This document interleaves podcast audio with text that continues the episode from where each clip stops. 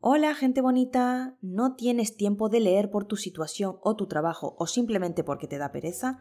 No te preocupes, te voy a contar y explicar todos los posts del blog de mamá.es.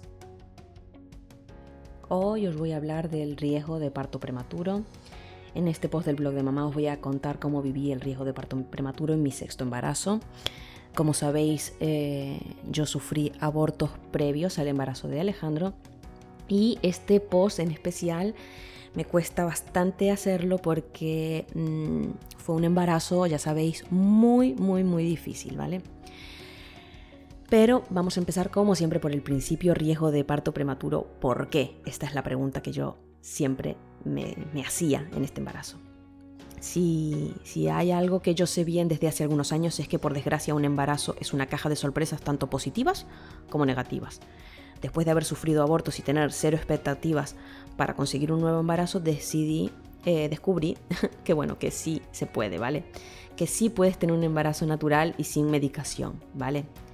¿Por qué os digo esto? Porque a mí me diagnosticaron de infertilidad secundaria y me dijeron que los embriones no se agarraban bien a mi cuerpo y que si querían conseguir un nuevo embarazo debería pasar por un montón de pruebas, un montón de medicaciones, por eso os digo que sí se puede que sí pude lograr un embarazo natural sin medicación, ¿vale?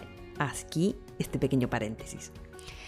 Doy gracias todos los días por mi pequeño Alejandro, mi bebé arcoíris, tan deseado, tan esperado. Después de pasar el primer trimestre súper asustada, nerviosa por lo que pudiese ocurrir, entré en el segundo trimestre y con la ecografía morfológica la calma llegó a mí, ¿vale? Pensé que era el momento de disfrutar y de decir, oye, pues te relajo, te relajas, estás tranquila, lo disfrutas, ¿vale? Qué ingenua fui, familias, qué ingenua fui. En la semana 22 empecé con dolores tipo regla, a los que sinceramente no di mayor importancia, pues asumí que eran frutos del cansancio de estar bastantes horas de pie por el tema del trabajo, ¿vale? Sinceramente pensé que sería algo puntual y que se me quitaría en breve, pero no fue así para nada. Como tenía visita con la matrona, decidí esperar y comentárselo a ella, al llegar a la matrona me preguntó exactamente dónde eran eh, los dolores, dónde eran las molestias y si notaba algo más. Allí fue donde yo me empecé a preocupar, ¿vale? Porque me tumbó, le señalé dónde eran y me comentó todo lo que ocurría. Antes de darme ningún diagnóstico, comprobó los latidos del bebé y me midió la barriga. Eh, hago un pequeño paréntesis, no sabéis el nervio que pasé al mirar el tema de los latidos. Yo creo que mm, en ningún embarazo haya pasado tanta angustia de pensar si estará todo bien, si no, el tema de escuchar los latidos o de, las ecografías me daba terror, ¿vale? Fue horrible. Bueno, pero seguimos. Luego me mandó a hacer pis en un vasito para descartar pues, una posible infección de orina y mm, me recomendó sentarme para hablar. Me explico que lo que ocurría es que mi útero por alguna razón se estaba contrayendo y que lo que tenía era riesgo de parto prematuro. Os voy a hablar de las recomendaciones que me dio mi matrona. Ella me recomendó tumbarme del lado izquierdo y comprobar si así las molestias remitían. Mientras tanto, yo escuchaba perpleja, no podía creer que después de tantos años de búsqueda, abortos, de pensar que no volvería a tener más hijos, me estuviese pasando esto. Pero el cuerpo es así y según mi matrona, una persona dulce y encantadora, estaba forzándome demasiado. Me indicó bajar el ritmo, pues un parto tan prontito no era recomendable, ¿vale? Mi pregunta, ¿cómo está el bebé? Esa fue mi pregunta fundamental. Me dijo que el niño estaba perfecto y que mi, prioridad ahora debería ser cuidar del embarazo, cosa que yo ya estaba haciendo. Me alimentaba de manera sana, realizaba todos mis controles de salud, me mantenía activa para favorecer la circulación, etc. Ella me dijo que a diferencia de lo que se suele recomendar, en mi caso no se aconsejan largas caminatas ni estar mucho tiempo de pie, al menos hasta que remita esta situación, ¿vale? Que esperaba con ansias que así fuera. Si me preguntáis si noté mejoría, bueno, a medida que las semanas pasaron, pensé que siguiendo las recomendaciones esto remitiría, pero no fue así, al menos durante un largo tiempo, ¿vale?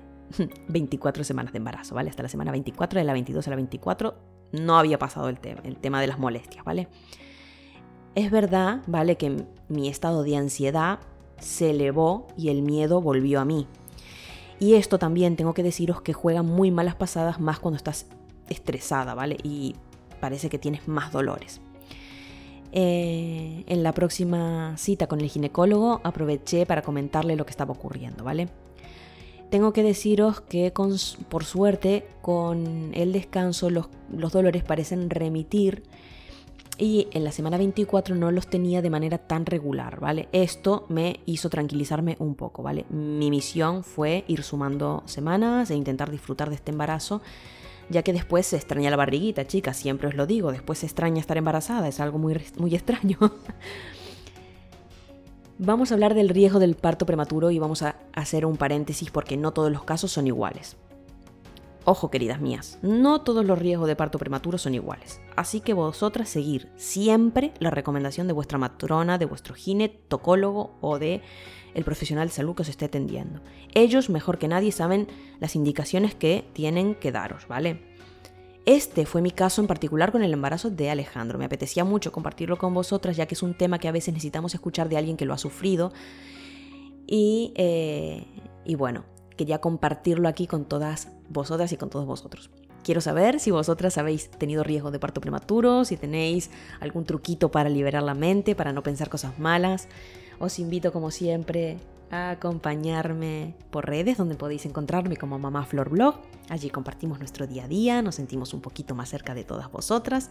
Me encantaría teneros por allí, ya que allí o hacemos recomendaciones, hacemos sorteos, compartimos nuestro día a día.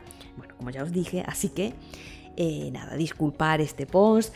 Eh, si me veis un poquito nerviosa, para empezar soy nueva con esto de el podcast. y además, pues eh, cuando se tratan temas así, delicadillos para mí, pues bueno, me pongo así un poquito más, más nerviosa. Muchas gracias.